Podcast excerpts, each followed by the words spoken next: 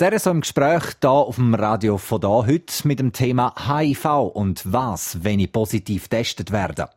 Am besten sucht man sich kompetente Hilfe und zwar bei AIDS-Hilfe Graubünden. Wie man sich so eine Beratung vorstellen muss, erfahren wir jetzt im ersten Teil vom RSO im Gespräch und zwar mit meinem Gast, der Geschäftsleiterin Prävention und Beratung für AIDS-Hilfe Graubünden, der Lisa Janisch. Die Leute können sich bei uns anmelden und, oder gerade vorbeikommen. Sie können anonym daher kommen oder ihren Namen sagen, das entscheiden die Leute selber. In der Beratung geht es dann darum, herauszufinden, was sind Themen, die sie im Zusammenhang mit HIV belastet. Das können die Leute sein nach einer Neudiagnose, wo es darum geht, was bedeutet das jetzt für mein Leben, wem sage ich Wem sage ich es auch nicht? Muss ich es überhaupt jemandem sagen? Was ist meine Perspektive? Und wir erleben immer wieder, dass Leute nach einer neuen Diagnose das Gefühl haben, ich sterbe gerade in nächster Zeit. Also das Bild von HIV ist eigentlich immer noch das Bild von AIDS von vor 40 Jahren. Wo sind jetzt die meisten Fragen, wo Betroffene haben, wenn sie daher kommen, wenn sie das, äh, eben den ersten Kontakt mit der AIDS-Hilfe haben? Das eine ist, wie kann ich mit dieser Krankheit leben oder wie kann ich mit dieser Diagnose leben. So eine Diagnose erschüttert das Leben und man muss sich wieder wie neu finden. Das ist ein Themenbereich. Ein weiterer Themenbereich ist, wem sage ich es? Also wie gehe ich im sozialen Kontakt damit um, dass ich HIV-positiv bin? Dann ein weiterer Teil ist, äh, haben wir jetzt letztes Jahr sehr häufig gehabt, sind Leute, die Krankenkassenausstände hatten. Dann sind sie auf die schwarze Liste gekommen und dann ist Therapie nicht gezahlt worden. Also nur noch Notfallbehandlungen. Und das sind dann sehr grosse und schwerwiegende Probleme gewesen, weil zum Teil Therapie dann nicht mehr weitergeführt worden ist, was natürlich aus Sicht von der Prävention dann wieder schwierig ist. Da kann man jetzt aber wirklich sagen, gestern Morgen hat die Regierung mitteilt, dass die schwarze Liste gestrichen wird. Wo sind die grössten Missverständnisse, wo Sie in so Beratungsgesprächen aus dem Weg räumen können und auch vielleicht mühen? Wir können es eigentlich nicht in den Beratungsgesprächen. Häufig tangiert das ganze Umfeld. Nämlich, dass ein Arbeitgeber oder eine Wohnungsvermieterin oder äh, im Freundeskreis Leute davon ausgehen, Leute, die HIV-positiv sind, sind immer infektiös. Das ist immer eine Gefahr und man in Alltagssituationen eigentlich nicht souverän kann damit umgehen kann. Selbstverständlich, weil man nicht weiss, wo sind die Risiken und wo aber auch nicht. Ein weiteres Thema, das ich denke, ist auch ganz wichtig ist, dass in der Öffentlichkeit nicht bekannt ist, dass Leute, die unter Therapie sind, die Viren unter Nachweisgrenzen sind, nicht mehr infektiös sind. HIV ist auch heute noch in unserer Gesellschaft stark stigmatisiert. Wem kann man sich anvertrauen, ohne das Risiko einzugehen, zwangsgehalten zu werden? Auch da ist die AIDS-Hilfe Graubünden am Aufklären. Mehr dazu im zweiten Teil vom heutigen RSO im Gespräch in ein paar Minuten. Ihr hört das RSO im Gespräch rund ums Thema HIV. Vor kurzem hat Conchita Wurst, die österreichische Drag Queen, die der Eurovision Song Contest einmal gewonnen hat, bekannt gemacht, dass sie schon seit vielen Jahren HIV-positiv ist. Durch die antiretrovirale Kombinationstherapie ist sie aber nicht mehr ansteckend, da der Virus unter der Nachweisgrenze liegt.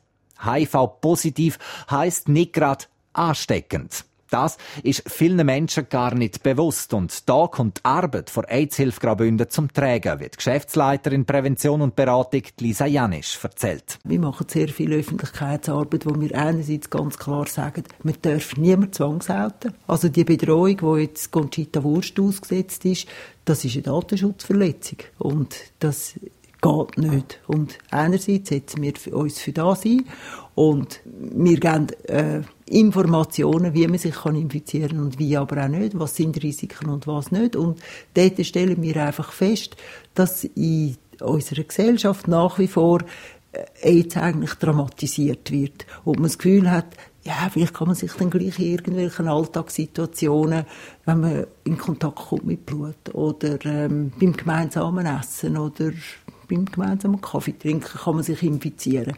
Und dort ist es uns wichtig, dass wir aufklären und informieren und sagen, das sind keine Risiken. HIV wird vor allem sexuell übertragen und man kann Schutzmaßnahmen ergreifen und dann ist es kein Problem. Sie reden es gerade an, die Schutzmaßnahmen. Man hat in letzter Zeit sehr oft von PrEP können lesen, der sogenannte Truvada, wo jetzt rausgekommen ist, wo ja anscheinend Ansteck bis zu 90 Prozent verhindert. Ist das jetzt nicht vielleicht auch für viele jetzt ein, ein Zeichen, so, oh, jetzt muss ich dann überhaupt nicht mehr schauen? Nein, das sehe ich überhaupt nicht so. Ich denke, es ist eine zusätzliche Strategie. Das Kondom ist immer noch das einfachste und das billigste und hat keine Nebenwirkungen. Das Zweite ist, dass Leute unter Therapie nicht infektiös sind. Darum fördern wir ja eigentlich auch das Testen und dass Leute unter Therapie sind. Und PrEP, denke ich, das ist unter äh, medizinische Indikation bei Leuten, die sexuelles Risikoverhalten haben, wo die anderen Massnahmen nicht greifen.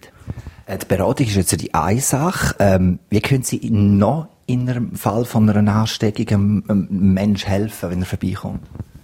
Ich denke, es ist einerseits Beratung und es ist ein gesellschaftliches Klima schaffen, wo Menschen mit HIV akzeptiert sind und wo sie auch wissen, ich muss mich nicht outen und wenn ich mich aber oute, geht die Welt auch nicht unter. Das ist Öffentlichkeitsarbeit, das ist Sensibilisierungsarbeit, Medienarbeit und das ist uns ganz wichtig, weil das Individuum alleine muss sowieso mit dem Bruch zu Gang kommen, aber uns ist es wichtig, dass wir gesellschaftliche Verhältnisse haben, wo man mit HIV gut leben kann. In der Gesellschaft ist HIV noch immer ein Tabuthema. Weil man aber nicht darüber redet, sich nicht genug gut informiert, kommt es zu Missverständnis. Ein grosses Missverständnis ist, dass HIV heilbar ist. Dem ist aber nach wie vor nicht so. Die Krankheit ist dank medikamentöser Therapie behandelbar.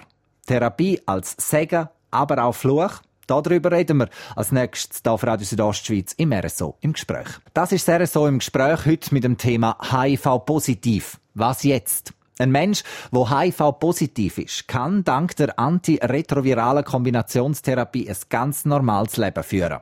Ist der Betroffene mit der Virenlast im Blut unter der Nachweisgrenze, sind sogar Kinder möglich, ohne der Virus an die Partnerin, der Partner oder das Kind weiterzugeben. Therapie ist also ein Segen. Aber es hat der Krankheit auch seine Abschreckung vor einer Ansteckung genommen. Also irgendwie doch auch ein Fluch.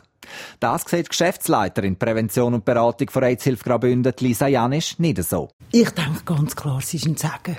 Ich habe angefangen zu arbeiten bei der AIDS-Hilfe, die Menschen gestorben sind. Und das sind grauhafte Schicksale. Und dass es Medikamente gibt, wo man mit HIV leben kann, das finde ich ein unglaublicher Segen. Wenn es uns nicht mehr braucht, weil es kein Thema mehr ist, dann machen wir die Tür zu und machen etwas anderes. Jetzt, äh, die Bevölkerung assoziiert ja mit HIV immer noch eben so eine hoch ansteckende Krankheit, die im Tod endet. Fehlen heute vielleicht auch die aktuellen Gesichter, die zeigen, dass HIV eben nicht mehr muss zum Tod führen wir zeigen so Gesichter. Also wir arbeiten viel eigentlich mit Menschen, die mit HIV leben. Und wir stellen aber zwei Sachen fest. Einerseits sagen ganz viele Leute HIV, das hat mit meinem Leben eigentlich gar nichts zu tun.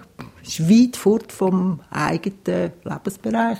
Und gleichzeitig, wenn sie in die Nähe kommt, also zum Beispiel ein Kind in eine Kinderkrippe kommt, das HIV-positiv ist, dann ist es ein totales Drama und eine Verunsicherung. Und dann kommen die Bilder von Tod. Und dort, denke ich, geht es einfach um konstante Aufklärung und immer wieder eben Bild vermitteln. Mit HIV kann man leben. Mit Leuten, die unter Therapie sind, sind nicht infektiös. Ich meine, das ECAF-Statement ist zehn Jahre alt. Und wir informieren wir immer und immer wieder. Und es ist noch nicht richtig angekommen. Und wir werden weitere äh, Massnahmen machen, weil es uns wirklich wichtig ist, der Stigmatisierung von Menschen mit HIV entgegenzuwirken. Beschäftigt sich die Gesellschaft, Medien, Schulen überhaupt noch genug mit dem Thema oder hat Angst so ein bisschen die Gleichgültigkeit abgelöst?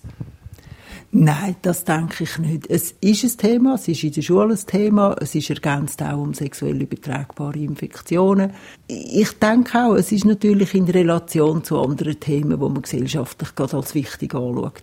Ich schätze es als positiv ein, dass es uns als AIDS-Hilfe noch gibt, dass wir die Arbeit noch machen können. Das ist für mich eigentlich auch ein Spiegel, dass die Wichtigkeit von dem Thema in unserem Kanton nach wie vor wahrgenommen wird und wir Ressourcen haben und auch einen Auftrag haben, präventiv zu arbeiten und auch Beratungen anzubieten.